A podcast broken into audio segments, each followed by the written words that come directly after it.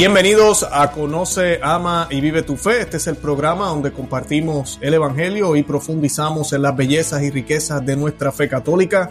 Les habla su amigo y hermano Luis Román y quisiera recordarles que no podemos amar lo que no conocemos y que solo vivimos lo que amamos. En el día de hoy me acompaña uno de los favoritos de todos ustedes, yo sé que sí, me acompaña el padre Carmelo José González desde España, Tenerife, eh, si lo pronuncié bien. Y pues hoy vamos a estar hablando de un tema muy importante, extremadamente importante.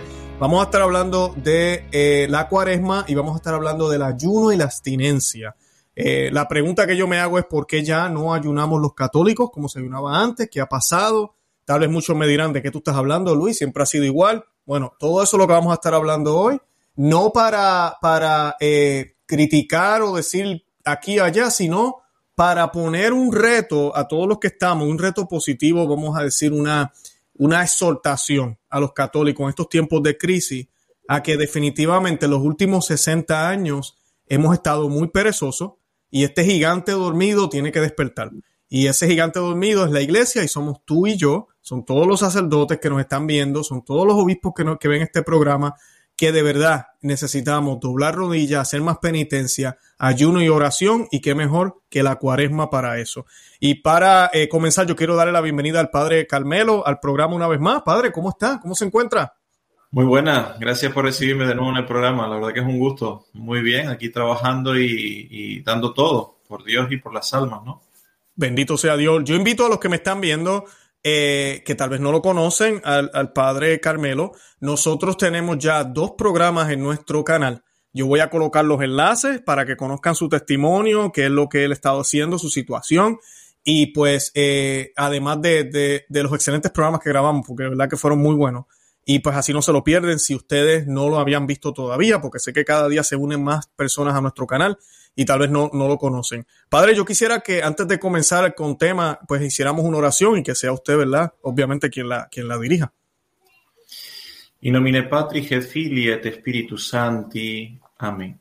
Ave María, gracia plena, Dominus tecum, benedicta tui mulieribus et benedictus fructus ventris tui, Jesús. Santa María, Mater Dei, ora pro nobis peccatoribus, nunc et hora mortis nostra. Amén. In nomine Patris et Filii et Spiritus Sancti. Amén. Amén. Bendito sea Dios. Gracias, Padre. De verdad que sí. Bueno, para comenzar, eh, yo quisiera que nos dijera cuál es el objetivo e importancia del tiempo de cuaresma en el, en el año litúrgico y en la Iglesia Católica. Bien, quizás para entender el sentido de la cuaresma tendríamos que irnos directamente al Código de Derecho Canónico que publica el Papa Juan Pablo II en 1983. Eh, quizá más adelante haya tiempo para hacer una comparativa con el Código de Derecho anterior, el que viene a sustituir, el de 1917. Pero bueno, en el de Juan Pablo II, en los cánones 1249 y 1250, dice así, lo voy a citar textualmente porque realmente es importante que lo, profundicemos, ¿no? Dice, todos los fieles, cada uno a su modo, están obligados por ley divina a hacer penitencia sin embargo, para que todos se unan en alguna práctica común de penitencia, se han fijado unos días penitenciales en los que se dediquen los fieles de manera especial a la oración, realicen obras de piedad y de caridad y se nieguen a sí mismos, cumpliendo con mayor fidelidad sus propias obligaciones y sobre todo observando el ayuno y la abstinencia. En la Iglesia Universal son días y tiempos penitenciales todos los viernes del año y el tiempo de cuaresma. Por lo cual, mm, podemos decir que estos dos cánones del derecho canónico actual nos transmiten tres grandes enseñanzas. la primera enseñanza que diría está más que olvidada y, y, precisamente a veces por culpa nuestra, los sacerdotes no lo predicamos, no lo enseñamos, no lo transmitimos a los fieles, es que todos los fieles están obligados por ley divina a hacer penitencia. Con lo cual, eh, hay aquí en esta primera enseñanza eh, dos objetivos. Primero, profundizar en que es una ley divina, no es algo de la iglesia, es una ley que proviene del mismo Dios eh, y pudiéramos irnos a bastantes citas de la Sagrada Escritura donde está esta doctrina, pero no solo es que sea de ley divina, sino que es una ley divina para todos los fieles. No hay nadie que esté excluido a hacer penitencia Cuando decimos fieles, estamos hablando mm, de todos los miembros de la iglesia, no solo de los laicos, también del clero. Todos estamos obligados a esto. Además, en segundo lugar, se afirma algo que, que está mm, igualmente olvidado. Para que todos se unan en alguna práctica común de penitencia, se han instituido estos días. Eh, si todos estamos obligados a hacer penitencia, esa penitencia que tenemos que hacer todos de forma individual, eh, cada uno eh, consultando con nuestro director espiritual y, siendo revisado y autorizado por él, hay sin embargo unos días en la iglesia específicos en los cuales todos los católicos nos unimos a hacer penitencia si bien, insisto, lo hacemos todos los días del año, tendremos que ofrecer alguna penitencia de forma individual, hay días que son penitenciales para que todos unidos ofrezcamos esa penitencia a Dios. Por último, mm, se nos dice qué hay que hacer en esos días de penitencia.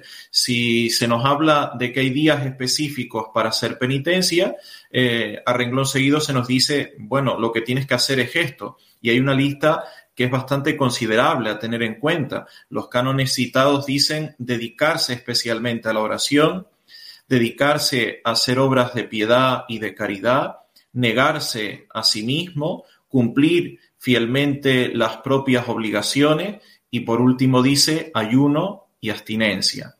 Bien, eh, lo recalco porque toda esta lista es como para releerla bien delante del sagrario, para llevarla ante el director espiritual y para tratar de, centrarlo en la propia vida, porque si no, los días penitenciales, especialmente la cuaresma que está a punto de iniciarse, se pasan así como agua entre las manos y y realmente no tiene ningún objetivo, como si fuera algo vacío, ¿no? Eh, eh, sabemos que estamos en cuaresma, pero no sabemos ni lo que hay que hacer ni qué sentido tiene, ¿no? Entonces, eh, en realidad es un tiempo vacío, ¿no? Se ha convertido en algo que se pervive en la iglesia, pero sin saber para qué, ¿no? Correcto. Padre, quiero rescatar algo que mencionó. Creo que es una de las preguntas que le, que le envié, pero la vamos a adelantar ahorita porque mencionó lo de los viernes. Eso fue algo, yo, yo que tengo 42 años, que yo no sabía hasta casi edad adulta, que la iglesia nos pide que ayunemos, eh, no, que nos abstengamos, disculpa, que nos abstengamos de carne los viernes.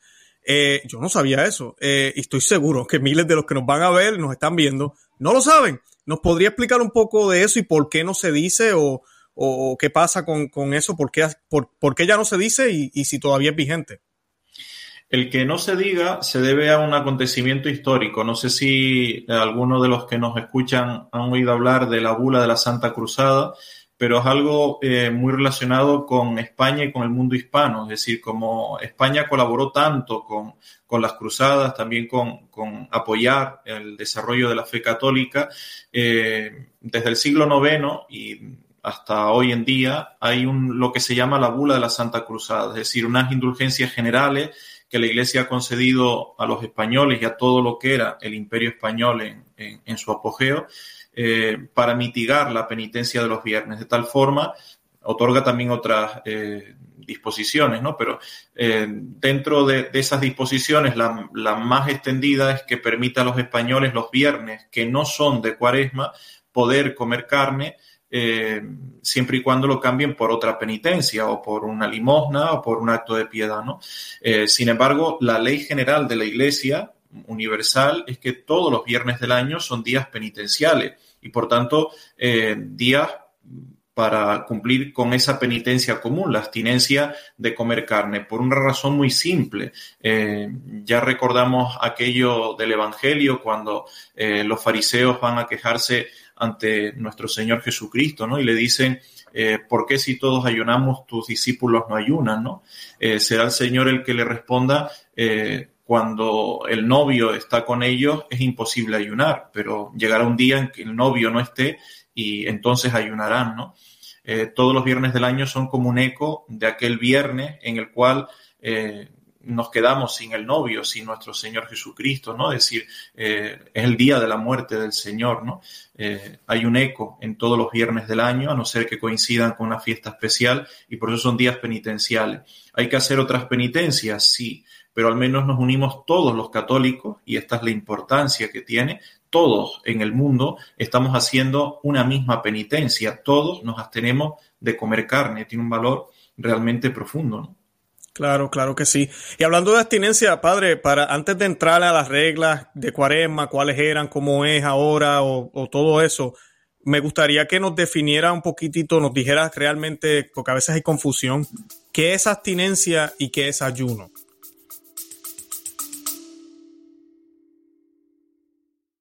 Hola, es Arelis. Gracias por escucharme. Bienvenida a mi podcast Mentalidad de Girasol. Este podcast es un viaje, un viaje que te va a ayudar a ti y que me va a ayudar a mí.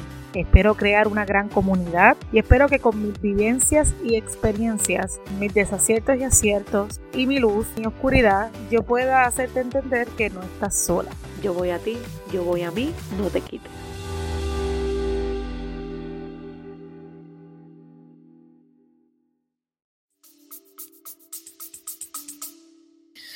Bien, en eso se ha dado también un cambio muy grande, ¿no? Porque la abstinencia y el ayuno hoy en día siguen existiendo, pero no existen ni como se entendía antes, ni en la extensión en la que se entendía antes, ¿no? Eh, diríamos que antes eh, la abstinencia era no comer carne, simplemente, el ayuno eh, era mm, comer solo pan y agua durante todo ese día. Sin embargo, mm, en la actualidad se entiende que el ayuno eh, es hacer una comida normal al día, mm, con una colación, se dice, eh, por la mañana y otra colación por la noche. Les voy a citar eh, un decreto que publica la Conferencia Episcopal Española el día 5 de julio de 1984. Son normas que la Conferencia Episcopal Española, eh, la Conferencia de Obispos, hace complementarias al Código de Derecho Canónico de Juan Pablo II de 1983. Ahí se define bien eh, cómo se entiende ahora mismo la abstinencia. Dice, la abstinencia de carne puede ser sustituida según la libre voluntad de los fieles por cualquiera de las siguientes prácticas recomendadas por la Iglesia.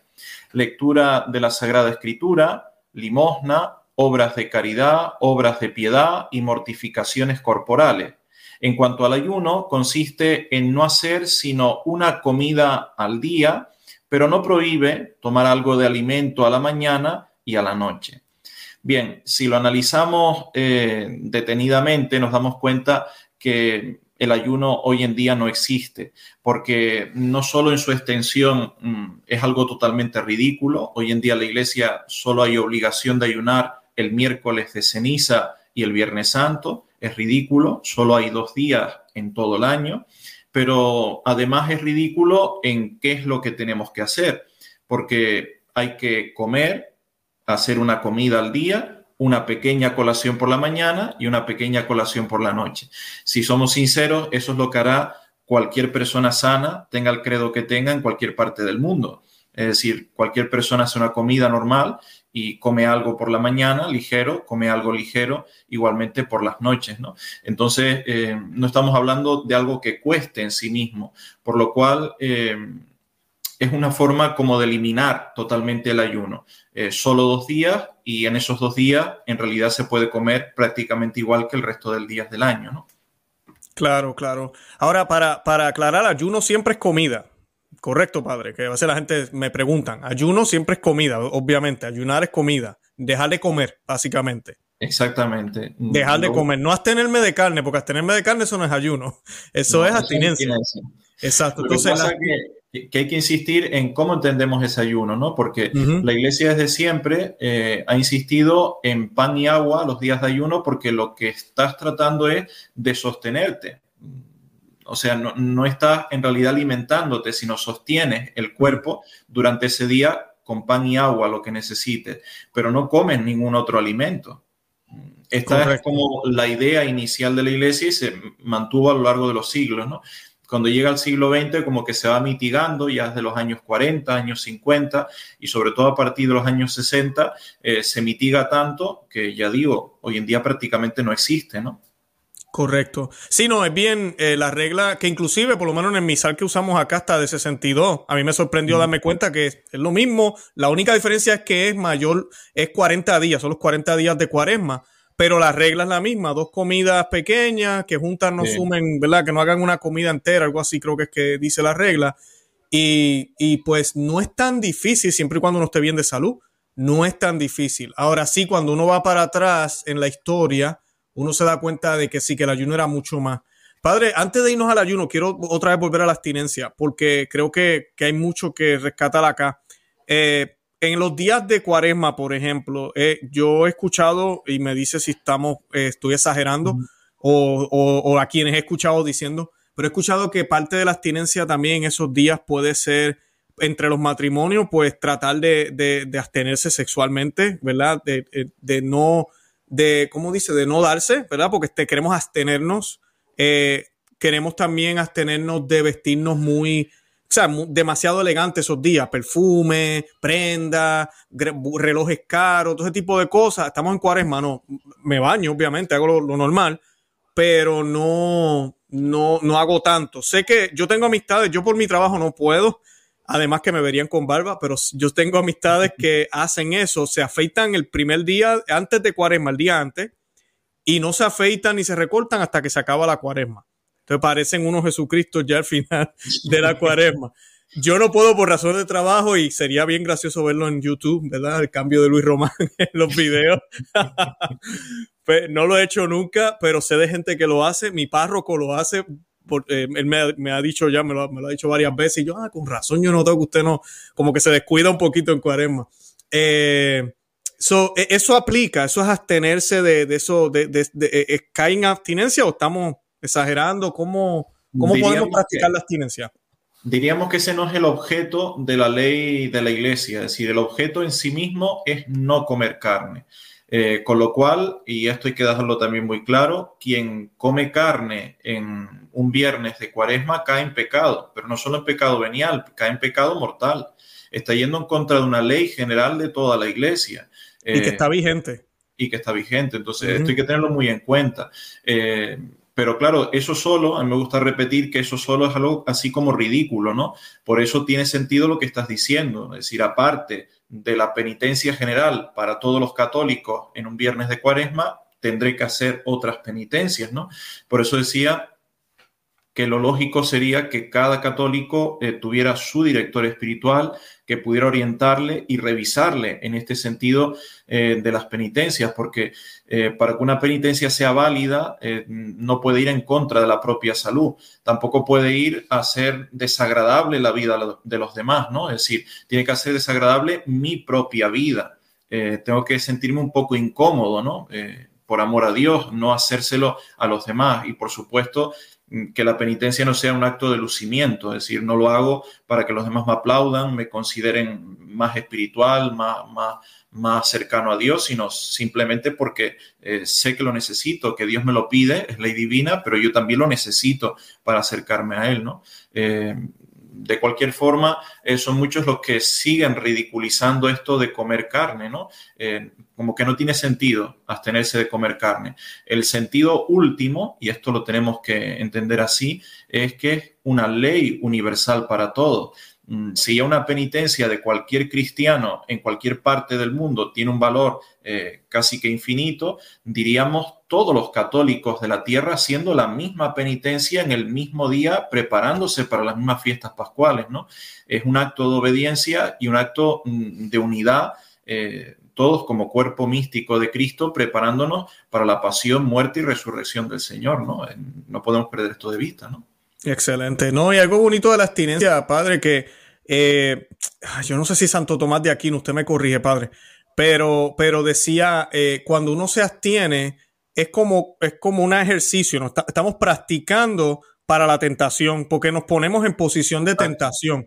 Eh, por ejemplo, en mi experiencia, digo, no me voy a abstener de carne. Y, y, resulta que ese día llegó visita a la oficina, compraron comida, y claro que van a traer carne, y van a traerle todo. Y me toca a mí eh, servirme ensalada y ya. Y todo el mundo mira a uno. A mí, igual que usted acaba de decir, no me gusta publicar lo que uno está haciendo porque así el mismo Señor nos lo dice, que cuando estemos ayunando nos lavemos la cara, ¿verdad? nadie tiene que enterarse, ¿verdad? Que, que, Dios Padre que está en el cielo sepa lo que estamos haciendo. Ah, pero ya, te coloca en tentación. Estoy ahí, siento el olor. Pero lo que yo siempre digo a las personas es, que si no nos ponemos en esas experiencias, que parece, mucha gente dirá, ay Luis, por favor, créeme, cuando tengas una tentación verdadera, una que te pueda llevar a pecado venial o mortal, no vas a poder. No vas a poder porque ni siquiera tuviste la voluntad de decirte, no voy a comer carne en estos días, o no me voy a tomar tal cosa, o voy a dejar el, vinito por, por un mes voy a hacer tal cosa, no, no, no, las mortificaciones que usted decía, me voy a bañar con agua fría los viernes, o, voy a dormir en el suelo eh, eh, los viernes, de jueves para viernes, qué sé yo, lo que queramos hacer, eso es como usted dijo con el director espiritual, pero eh, esa es la idea, porque si no, cuando vengan las tentaciones, estamos tan cómodos, cuando está todo bien, y cuando sea mal, que es peor, es cuando más débiles estamos, no vamos a poder. No vamos a poder. Estás poniendo un ejemplo que es magnífico porque eh, yo diría que a los católicos hoy en día les cuesta más el significarse delante de los demás que en sí mismo calmar el apetito del deseo de comer esa carne, ¿no? Porque en una oficina, en un puesto de trabajo, con la familia, porque no todos los miembros de la familia eh, son católicos, cuesta mucho el, significarse, ¿no? El decir, no, es que yo soy católico y porque soy católico y es viernes, no como carne máxime si estamos en cuaresma, ¿no? Eh, esto es como un aprendizaje, es como ir al gimnasio y, tienes una fortaleza para determinados ejercicios, ¿no? Como tú dices, llega una tentación y, luego el católico sucumbe, ¿no? Porque igual que no ha sido capaz de separarte del resto porque estamos en cuaresma para dejar de comer carne, pues en determinados espectáculos, en determinados lugares, eh, eh, te, colocarás junto con todos los demás por no significarte, por no ser distinto. Pero tenemos que asumir que, somos distintos porque pertenecemos místicamente al cuerpo de Cristo. Nosotros eh, estamos señalizados, estamos marcados, consagrados por nuestro bautismo, ¿no? Con lo cual, eh, nosotros estamos en el mundo, pero no somos del mundo. Y a veces, mm, sobre todo en esta época moderna y por muchos errores que se han extendido después del Concilio Vaticano II, creemos que, esto es un absurdo y sin embargo no es así. Es el centro de toda nuestra fe. Soy de Cristo. Porque soy de Cristo, tengo que aprender en determinados momentos. Eh, en los cuales no concuerda la circunstancia, lo que está ocurriendo, lo que, lo que se va a realizar con esa doctrina de Cristo, separarme. Claro, un pequeño ejercicio es esta penitencia, como dices, ¿no? El, realizarla en estos días penitenciales de forma común, eh, de forma privada, en muchos acontecimientos del año. Exacto, excelente. Ahora, padre, yendo al ayuno, eh, yo también me sorprendí cuando lo empecé a descubrir, cuando empiezo a ir a comunidades tradicionales y me dicen, eh, sí, la iglesia nos pide solamente ayuno miércoles de ceniza, viernes santo, que de por sí ya viernes santo está incluido entre los viernes, eh, pero nos pide ayuno en esos días solamente por ley canónica desde un tiempo para acá.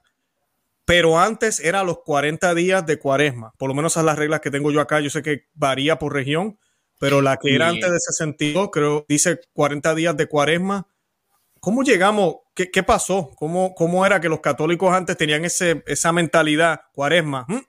Aquí sí que viene el tiempo, tengo que ponerme fuerte y prepararme para la Pascua. Eh, y a un tiempo ahora que básicamente es, pues la diferencia la notamos el domingo de Ramos, eh, o vemos la color eh, púrpura o violeta en las iglesias, y, uh, mira, sí, estamos en cuaresma, o vemos a la gente con la marquita en la frente, oh, ya empezó la cuaresma, porque así, así estaba yo hace como unos 10 años atrás, así era yo, el típico católico que se daba cuenta cuando, oh, cambiaron de color. Eh, ¿cómo, ¿Cómo llegamos a esto y qué podemos hacer para rescatarlo? Aunque no estemos obligados canónicamente por la ley vigente, vigente ¿verdad? Actual, la ley actual de la iglesia. Bueno, piensa eh, que creo que eso es lo primero, que no solo toda la cuaresma. Es decir, para que caigamos en la cuenta del cambio tan drástico que se ha dado, eh, ahora mismo se dice, lo citamos antes, al, inicio, eh, que días penitenciales son todos los viernes del año y la cuaresma. Pero esto es un cambio muy fuerte, porque hasta el año 1983 ya no es el 62. El 62 es el último misal que se publica, en 1970 eh, cuando se obliga a la misa moderna, pero hasta el año 1983, mm, cuando se publica el nuevo Código de Derecho eh, Canónico con Juan Pablo II, eran días penitenciales todos los viernes del año, la cuaresma, las vigilias de todas las fiestas principales del año, las cuatro témporas del año y los días de rogativas. Todo eso eran días penitenciales en el año.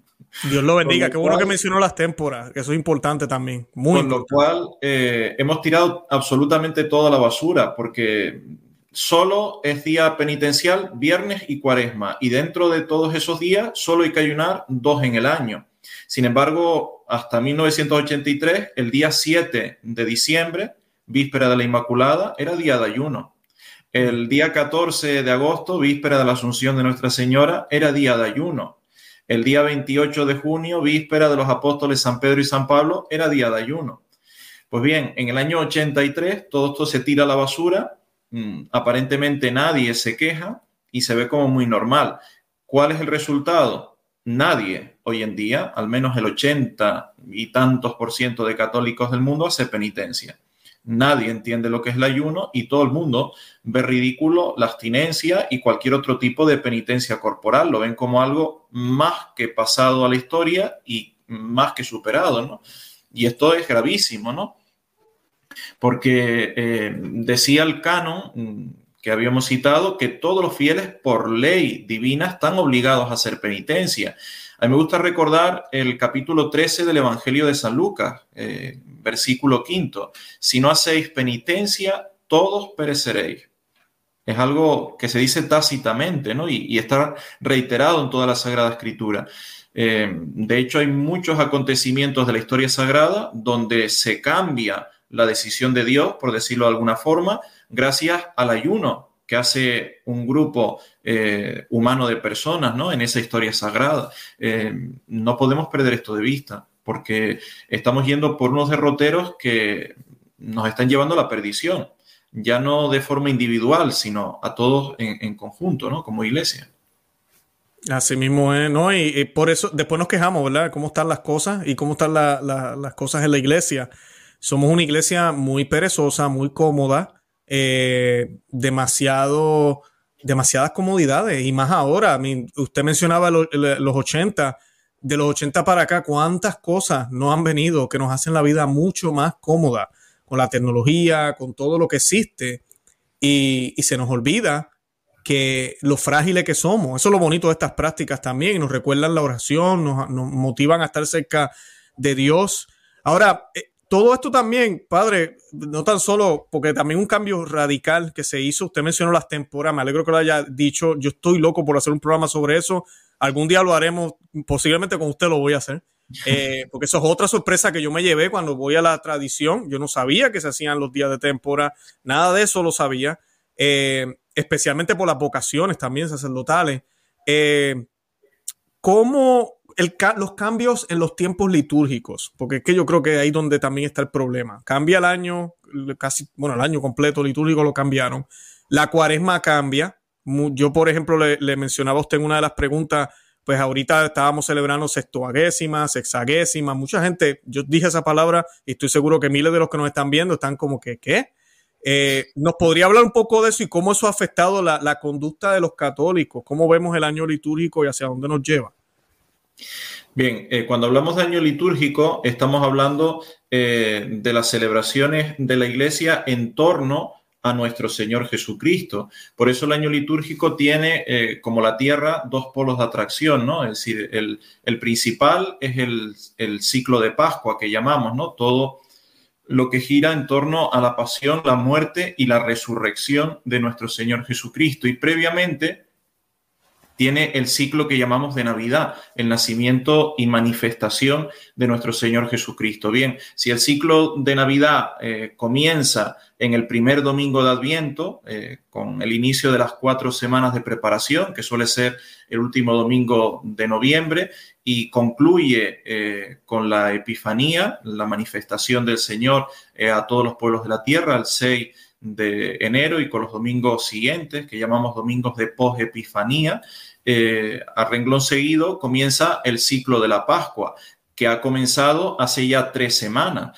Eh, actualmente el ciclo de la Pascua está totalmente destrozado, podemos decirlo así, en, el Novo Jordo, en la nueva liturgia inventada en 1970, porque eh, comienza el ciclo de Pascua directamente con el miércoles de ceniza, es decir, con, con la preparación de 40 días, la cuaresma, preparación para la pasión y muerte del Señor. Pero eh, desde tiempo inmemorial, podemos decir, eh, por no concretizar, mm, tres semanas antes del miércoles de ceniza, eh, había un tiempo, que es en el que nos encontramos actualmente, tiempo de septuagésima. ¿De dónde viene eso de septuagésima?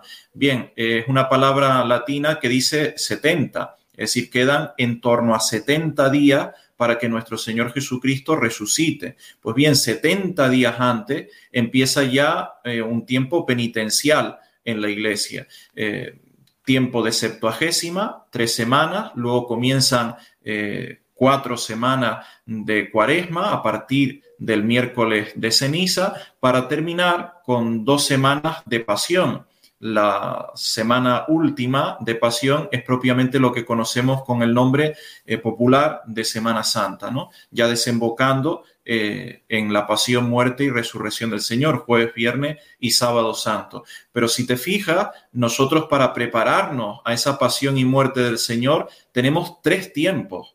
Tiempo de septuagésima, tiempo de cuaresma y tiempo de pasión. Eh, con el sábado santo iniciamos el, tiempo central, que es la Pascua, 50 días en torno a nuestro Señor Jesucristo resucitado, pero nos venimos preparando con tres tiempos antes, ¿no? Es decir, 70 días antes eh, ya estamos eh, en este camino hacia la Pascua. De esto no existe absolutamente nada. Eh, en la nueva liturgia ni existe el tiempo de septuagésima, ni existe el tiempo de pasión. queda la cuaresma sola, no tiene nada antes ni nada después la cuaresma como si dijéramos deslavazada, y colocada ahí en medio sin, sin nada más, ¿no? Eh, esto ha llevado pues también en la práctica a lo que vemos, ¿no? Lo que dice, es decir, de repente vemos que estamos en Domingo de Ramos, ¿no? Porque mm, se han eliminado los tiempos litúrgicos, se han eliminado las prácticas penitenciales, se han eliminado eh, el cambio de costumbres en la vida diaria de los fieles, con lo cual no se nota aunque estemos en cuaresma. Llega Domingo de Ramos y tan solo nota aquel que todavía sigue yendo a misa, ¿no? Porque ya sabemos que el Nuevo Jordo las misas están más que vacías, hay solo un puñado pequeño de, señoras mayores y poco más. Esta es la realidad, ¿no?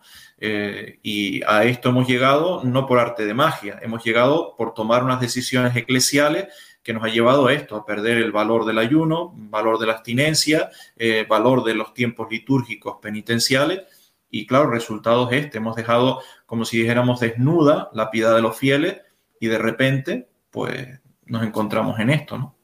Claro, antes de la reforma, eh, ¿cómo, yo no digo reformas, pero es la revolución realmente, revolución litúrgica, ¿cómo se celebraba la cuaresma? Ya vamos a enfocarnos en la cuaresma. ¿Usted recomienda que se, que se ayune eh, los días de cuaresma? O, ¿Cuál es su recomendación como padre? ¿O qué era lo que hacían, mejor dicho, ¿verdad? antes los católicos? Yo para eso te voy a citar eh, lo que dice la conferencia episcopal mm, de Estados Unidos. Eh, en, el día 18 de noviembre de 1966 hacen como una especie de declaración para explicar qué es el ayuno y qué es la abstinencia. Yo creo que quizás es de las declaraciones de obispos de la tierra en relación con esto, eh, la que es más correcta o la que mejor lo explica, ¿no? Eh, en relación con la abstinencia dice que es obligatoria todos los viernes de cuaresma, excepto solemnidades. Ya saben que a veces un viernes de cuaresma puede caer 25 mm, de marzo, que es la fiesta de la encarnación. Eh, o 19 de marzo, la fiesta de San José, ¿no? Con lo cual, eh, automáticamente deja de ser día penitencial porque estamos en fiesta grande, patrono de la Iglesia Universal, San José. Siguen diciendo los obispos, el resto de viernes, aunque no obliga bajo pena de pecado, es especialmente recomendada la abstinencia de carne, con lo cual eh, ya aquí vemos que se ha variado porque cualquier católico de Estados Unidos eh, un viernes del año puede comer carne y no pasa nada, eh, porque dice especialmente recomendada y ni siquiera obliga, como los obispos de España, a cambiarlo por otra penitencia. Bien, en relación con el ayuno dice, es obligatorio el miércoles de ceniza y el viernes santo. El resto de días de cuaresma, aunque no obliga, bajo pena de pecado, es fuertemente recomendado. Esta es la expresión que usan los obispos de Norteamérica. es fuertemente recomendado. Eh, ya sabemos que para muchas personas es muy difícil estar 40 días a pan y agua, ¿no? Aunque esto cada día se hace más popular, gracias a Dios, por, por revelaciones privadas de la Virgen, porque el Espíritu Santo va moviendo los corazones, ¿no? Y, muchos fieles católicos cada día sienten la necesidad de hacer este ayuno tan prolongado de 40 días de forma así tan estricta, pan y agua. Pero aunque no lo hiciéramos de forma tan estricta, pan y agua, sería bueno que durante 40 días nosotros eh, hiciéramos, aunque de forma mínima, alguna clase de ayuno. Hay personas que le encanta el chocolate y dicen, eh, durante 40 días no voy a probar el chocolate, ¿no? Otras personas hacen una penitencia dura, el que es fumador, ¿no? Y dice, durante 40 días no toco el cigarro, ¿no?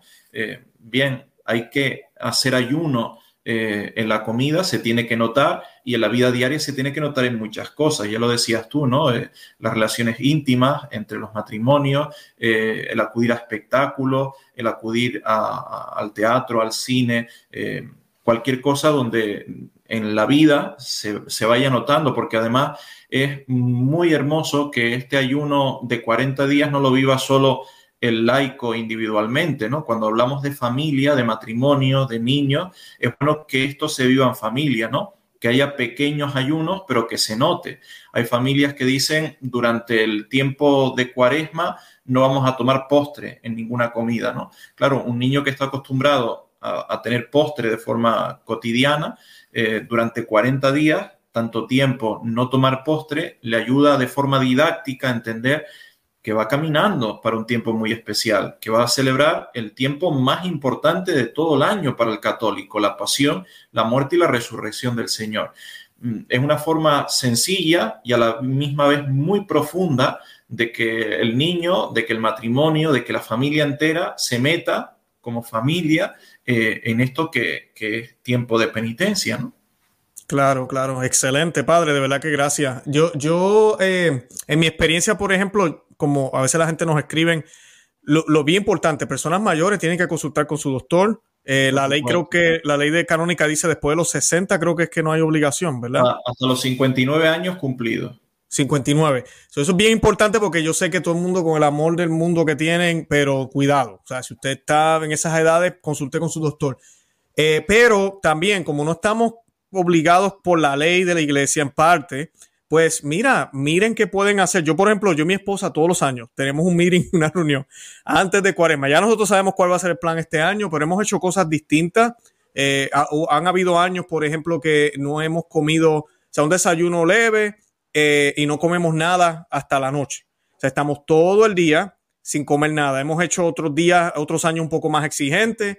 Eh, dependiendo de lo que veamos y cómo está la situación en ese año, y lo que yo estoy haciendo también en el trabajo, porque no me quiero desmayar, pero ¿verdad? Uno, dice, vérate, que yo lo pueda hacer y que pueda ejercer mi trabajo sin, como dijo usted ahorita, sin ser dolor de cabeza para otro, porque no debe ser dolor de cabeza para otro lo que yo estoy haciendo en mi vida íntima con el Señor, eh, pues eh, hagan eso, miren su, su, su, lo que usted puede hacer, y, pero definitivamente debemos hacer algún tipo de ayuno, eh, pues diario, en cuaresma, y, y les digo, testimonio, y yo sé que el padre puede decir lo mismo, a mí me da nervios cuando viene cuaresma. Desde que estamos haciendo estas cosas, aún sí, porque se siente, yo padre se ríe, pero uno dice, ay, ya viene cuaresma.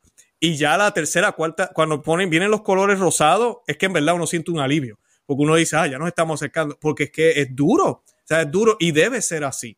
Debe sentirse diferente, distinto. Que cuando lleguemos a Pascua, realmente que es por Cristo, no se trata de que ah, ahora sí puedo comer otra vez, no, voy a celebrar porque es Pascua, ha resucitado nuestro Señor, pero, pero eso también es una forma de oración que yo elevo, porque me abstuve, entonces esa alegría que yo voy a sentir va a ser aún más, más grande que si no lo hubiese hecho.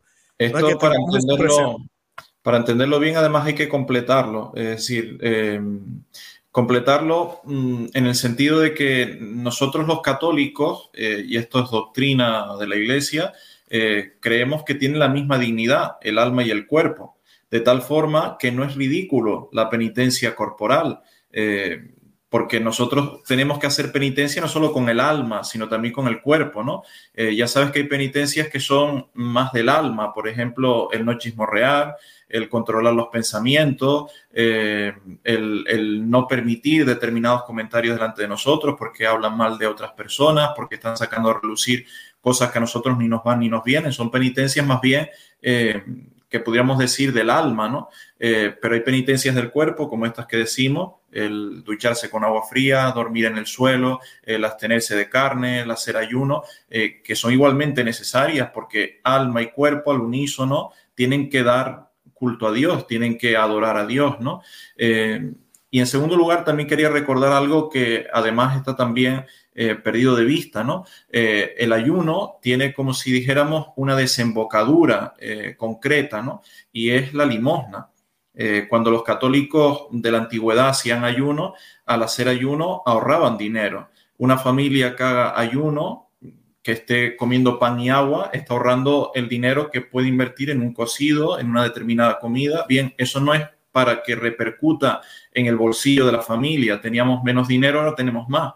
Eh, ese dinero tiene que ir hacia alguna obra de caridad, o bien eh, en la parroquia, en el grupo donde estamos acudiendo a la Santa Misa, eh, o bien en algún proyecto de caridad concreto de la parroquia o, que nosotros hayamos visto, eh, pero se tiene que notar. Es decir, el bolsillo también tiene que ver con una pérdida económica, porque si no, el ayuno, diríamos, no está completo, ¿no? Oración, ayuno, limosna, ¿no? Igual que hacemos más oración y más eh, penitencia en cuaresma o los días penitenciales del año, eh, también tenemos que dar más limosna, ¿no? Porque eh, nos tiene que doler un poco el bolsillo, si no, está socojo, ¿no? No, ¿no? no tiene toda la profundidad que debería tener, ¿no? Claro, no, gracias padre por mencionar eso. Eh, eh, esa parte es importantísima. Algo que quería eh, rescatar, padre, usted mencionó, ya mencionamos algunos pasajes de la Biblia, pero algo, algo que debemos tener en cuenta es que es una obligación de cualquier cristiano. Esto está en la Biblia. No sé si usted quiera, tiene algún otro pasaje o algo más que quiera añadir sobre el ayuno y la abstinencia, padre. Bien, eh, yo siempre cito este, el, que he dicho antes, ¿no? El, Evangelio de San Lucas, eh, capítulo 13, versículo quinto. Si no hacéis penitencia, todos pereceréis igualmente, ¿no? Eh, la forma de nosotros distinguirnos, como si dijéramos, es hacer penitencia, ¿no? Hay muchos gestos a lo largo de toda la, Sagrada Escritura donde podemos contemplar esto, especialmente en el Antiguo Testamento, pero también en el Nuevo, ¿no? Donde se da una distinción, y esto es como si dijéramos una interpretación protestante, ¿no? Porque con la llegada de nuestro Señor Jesucristo se ve que el grupo de sus apóstoles no hace el mismo ayuno que hacía los demás. Y Cristo da este razonamiento, ¿no? Que hemos citado antes, es que el esposo está con ellos, pero llegará un momento en el que le arrebaten al esposo. Bien, eh, cuando nos arrebatan al esposo, eh, es de forma constante y es por nuestra culpa. Pecados veniales miles todos los días y con frecuencia pecados mortales, ¿no? Con lo cual nosotros necesitamos recuperar al esposo. Eh, si nosotros no hacemos penitencia, como si dijéramos, eh, esa justicia de Dios que está ofendida, necesariamente va a tener que, que, subsanarse de otra forma. Ya sabemos que esa otra forma son esas penas que nosotros vamos a tener que soportar en la eternidad. Eh, bien las penas del purgatorio de forma transitoria, eh, dice San Pablo, nada manchado podrá entrar en el cielo. Eh, quien no hace penitencia, quien no purga sus pecados en esta tierra, los tendrá que purgar en la eternidad. en otros acontecimientos será más difícil porque también hay penas eternas, ¿no? Las del infierno, ¿no? Nosotros estamos llamados a mirar esto, ¿no? Eh, los santos, como lo veían desde la eternidad, siempre deseaban el sufrir en esta tierra, ¿no? Eh, porque era una forma de ir preparado hacia la eternidad. Nosotros, como ya hoy en día, eh, también los católicos, tenemos que reconocerlo, miramos todo de tejas para abajo, no pensamos en la eternidad, no pensamos en la muerte, no pensamos en nuestro juicio particular, no pensamos en nuestro destino eterno, pues lo que pensamos es a ver si sufro lo menos posible, lo paso bien en esta tierra, no me falta de nada. Eh, no nos olvidemos, nosotros somos eh, personas que vamos de paso. Nuestra patria no es esta, nuestra patria es el cielo, ¿no? Y el que va camino de su patria en realidad lo daría todo, hasta su propia vida, eh, y sufrir lo indecible solo por conseguir lo que realmente desea, que, es la gloria, que es la eternidad, ¿no? Que, que, que es nuestro destino eterno, ¿no? Y cuando eso se pierde de vista, también la penitencia tiene muy poco sentido, ¿no? Porque en realidad, como muchos dicen, es sufrir por sufrir, ¿no? Claro. Padre, me, gustó que rescatara eso, excelente, porque eh, se nos olvida. Eh, y usted mencionó la limosna, siempre me acuerdo, creo que era San Agustín el que decía que, que, la única forma de poder salir más rápido del purgatorio era con la limosna, decía él. Y no se trata de dar lo que nos sobra, de dar lo que tenemos, compartirlo, de darle a otro eh, eso que, que, tenemos también, no lo, no lo que nos sobra. Pero sí se nos olvida que el purgatorio no es en, yo le digo, son aquí de, entre, coloquialmente digo, que el purgatorio no es en, en, colchón cómodo, en reclinable, ¿verdad? Estoy en el purgatorio aquí esperando, a ver si me dejan entrar al cielo. El purgatorio para la iglesia siempre fue considerado parte del infierno también. O sea, eh, eh, hay llamas de fuego, el purgatorio no es placentero. Eh, la única esperanza que tienen esas almas es que saben que, van a salir a diferencia de las del, infierno que no sienten ningún arrepentimiento y no van a poder salir de ahí nunca. Pero no es placentero. Tú y yo no queremos ir al purgatorio, porque yo a veces escucho gente que dice que el purgatorio es el primer piso del cielo, a veces dicen el primer... Ah, pues ok, pues me voy para el purgatorio, no hay problema. Mm, no, no queremos ir al purgatorio. Queremos ser como los santos que querían sufrir aquí, querían eh, pasar esa, esa podríamos decir castigo, porque nos merecemos, aquí en la tierra y, no allá, no allá en el más allá, cuando nos toque pasar de esta vida a la otra. Para eso hay que leerse, y es, muy breve, pero muy interesante, el Tratado del Purgatorio de Santa Catalina de Génova. Eh, habla con mucha profundidad del purgatorio y quizás es uno de los mejores tratados, de los más sencillos en extensión y de, de, de los mejores, ¿no? Nos ayuda mucho. Eh, no obstante, eh, hasta 1970 la liturgia, sobre todo en días de rogativa, en días de, de témpora, había una jaculatoria dentro de toda la letanía que se cantaba ¿no? por las calles de, los pueblos, de la muerte súbita e imprevista, líbranos, Señor. Sobre todo con esta eh, concepción de fondo, es decir, yo no quiero morir súbitamente porque yo quiero irme preparado, quiero irme con los deberes hechos y esos deberes hechos es ofrecer la penitencia que tengo que ofrecer porque si no, eh, sé que en la eternidad me puede esperar un sinfín de penas en el purgatorio, si no, eh, el infierno, ¿no? Eh, todos nosotros pecamos a diario infinitamente, lo dice la Sagrada Escritura. El justo peca siete veces al día, ¿no? el justo, ¿no? son infinitos los pecados veniales que cometemos a diario, ¿no? Por malos pensamientos, por comentarios, por palabras, por, por miradas. Eh. Entonces tenemos que tener claro que igual que hay una facilidad para el pecado a consecuencia de, estar heridos por el pecado original, tendríamos que generar en nosotros la costumbre, la facilidad de ofrecer penitencias de forma constante, ¿no? Eh, porque si no, eh, estamos como acumulando una deuda que en algún momento hay que pagarse. Si no se paga antes de morir, se paga después, pero va a tener que pagarse sí o sí, ¿no? Claro, claro. Padre, gracias, de verdad. Se nos está yendo el tiempo. yo quisiera que, si hay algo que se nos quedó, porque sé que hemos hablado bastante de del tema, pero ¿verdad? ha sido mucho material. Eh, que eh, para que aproveche, ¿verdad? Para concluir alguna cosa que usted piense que es importante que discutamos para que la podamos compartir. Yo les diría lo que ya he dicho en algunos momentos en esta entrevista, ¿no? El católico de a pie, de forma generalizada hoy en día, no tiene director espiritual. Eh, si no hay un director espiritual, todo esto que estamos hablando en esta entrevista y cualquier otra cosa que se pudiera hablar eh, es algo sin sentido, ¿no? Porque Cualquier persona está liada con su familia, con su trabajo, con mil y una preocupaciones y todo esto puede parecer bello, podemos sentirnos llamados por Dios porque Dios realmente lo está haciendo, nos está llamando a oración, a penitencia, a limosna, pero todo esto queda como etéreo en el aire, hay que aterrizarlo, concretizarlo. Eh, para eso necesitamos un director espiritual, ¿no? Porque teniendo un sacerdote director espiritual con el que hablas mínimo una vez al mes, te ayuda, como si dijéramos, a hacer revisión, a presentar eh, tu propia vida delante de otra persona, que es el mismo Jesucristo, ¿no? Y te ayuda a ir dando pasos, ¿no? Si no, eh, entre las obligaciones, como digo, familiares, de trabajo, de relación con los demás y, mil problemas que hay que solucionar todos los días, pues todo se va como quedando ahí en el aire, ¿no? Eh, por eso, el que quiera hacer penitencia, el que quiera meterse en vida de oración, el que quiera hacer limosna, primero que busque un buen sacerdote eh, como director espiritual y el que lo tenga, porque hay gente que lo tiene y no lo visita, pues que lo visite, ¿no?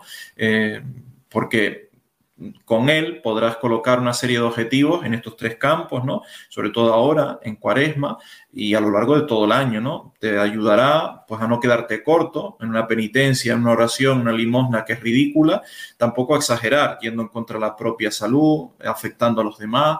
Eh, eh, quizás el mejor consejo es este, ¿no? Porque vendría a ser como nuestro médico de cabecera, ¿no? Nosotros no nos podemos a tomar eh, medicamentos así porque sí, ¿no? Hacemos las cosas con cordura, eh, hay que llevar unos tratamientos, hay que llevar adelante una serie de cosas. Tenemos nuestro médico de cabecera, se nos hacen unos, unos análisis, unos estudios eh, médico. Bien, lo mismo tiene que hacer el sacerdote, el director espiritual, ¿no?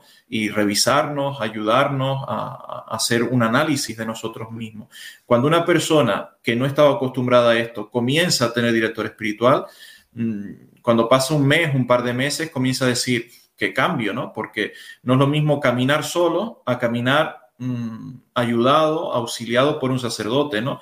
poco a poco, progresivamente, se van dando pasos, se colocan unos objetivos, se revisan. Eh, es un cambio totalmente distinto, ¿no? Y para esto tampoco nos bloqueemos, ¿no? Porque hay muchas personas que dicen que esto es como pedir un imposible a un católico, porque hoy en día, entre la escasez de clero y dentro de los pocos sacerdotes que hay, eh, uno que piense católicamente y que me lleve a Dios, pues todavía más difícil. Pero la confesión no es la dirección espiritual no es confesión, es decir, para confesarnos necesitamos al cura físicamente delante. Sin embargo, la dirección espiritual, ¿cuántos la hacían por carta con el Padre Pío de Pieltrechina o con San Francisco de Sales o con tantos otros, ¿no? Hoy en día tenemos WhatsApp, Telegram eh, y mil otros medios con los cuales podemos eh, vernos, hablar y tener dirección espiritual mucho mejor que cuando se le escribió una carta a San Francisco de Sales, ¿no? Y la carta tardaba tres meses en llegarle a él, más otros tres meses para que la devolviera con una respuesta, ¿no? Entonces aprovechemos los medios que tenemos también para esto, ¿no? Dirección espiritual y como digo, es el tiempo oportuno. Estamos a punto de empezar la cuaresma y ahora es el momento de retomar la vida espiritual, de tomárselo en serio, eh, oración, penitencia, limosna y busquemos director espiritual cuanto antes, ¿no? Esto es urgente. Excelente, excelente, padre, gracias, de verdad, gracias. Yo les deseo y les pido a los que están viendo el programa que de verdad tomemos esto en serio. Estamos viviendo eh, tiempos bien difíciles, eh, pero independientemente de los tiempos difíciles que estamos viviendo, tú y yo estamos aquí para ser santos. El Señor nos, nos creó para, para ser santos y tenemos mucho, mucho que pagar y le debemos todo a Él. Entonces, este, no seamos tacaños, no seamos egoístas eh, y aceptemos nuestro rol y, con la alegría, que no es alegría simplemente de sonreír, esa alegría interior que nos cambia y nos, y nos dice, como dijo San Pablo, ¿verdad? Puedo estar desnudo, puedo estar vestido, puedo ser rico, pobre. En la circunstancia que esté, todo lo puedo porque Cristo es el que me fortalece. Que sea el Señor que viva en, en nosotros, pero que renunciemos a todo, a todo lo que nos aguanta en este mundo. Y la mejor manera de comenzar es con esas cosas que parecen pequeñas, que parecen básicas, pero amiga y amigo que me escuchas, te aseguro que no son tan pequeñas y no son tan básicas. Te darás cuenta cuando empieces a hacerlo una semana, dos semanas, tres semanas y verás cuán débil eres y podrás incrementar tu vida ¿verdad? de oración, tu vida con el Señor y darte cuenta de, de los problemas que tiene. Y además de eso, hay pecados que solo con este tipo de práctica se pueden mitigar. Hay pecados, hay cosas que si tú no haces esto,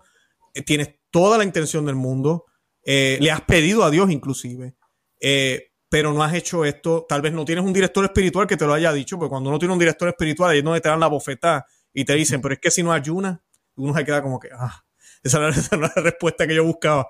Pero así es, tenemos que eh, mortificarnos y tenemos que, que decirle al cuerpo, tú no mandas aquí. Y pues eso es bien, bien importante. Padre, algo más para cerrar y la bendición.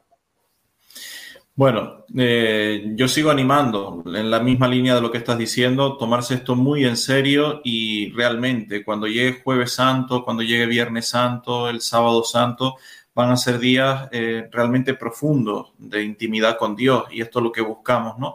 Eh, nuestro corazón tiene que estar latiendo al unísono con el corazón de nuestro Señor Jesucristo, ¿no? Y para esto vamos a dejar aparte tantas preocupaciones que tenemos mundanas, tantas cosas que, que nos absorben, para dejarnos absorber por, los deseos, las intenciones del, Sagrado Corazón de Jesús, ¿no?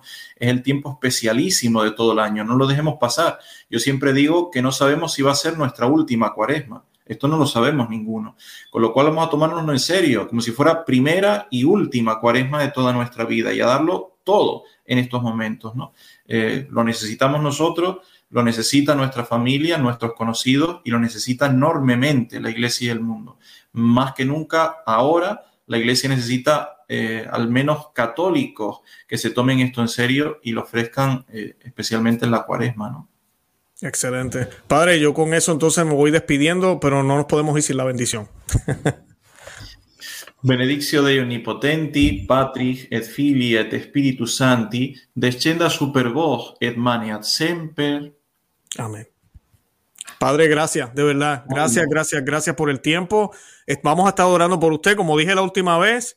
Eh, el próximo rosario, ahí sí, ahí va, otro rosario por el Padre Carmelo José González.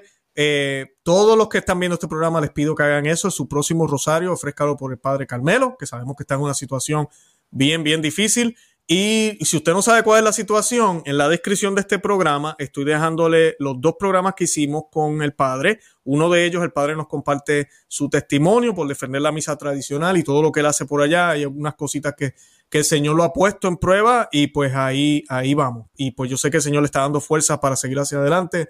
Eh, lo admiramos muchísimo. Usted yo sé que ya vio los comentarios de todos los que vieron el programa. De verdad que para nosotros, sacerdotes como ustedes, son héroes y pues tenemos que seguir hacia adelante. Nada, los invito a que vean ese programa y nada, con eso nos despedimos. Santa María, ora pro nobis, que Dios me los bendiga. Bye bye.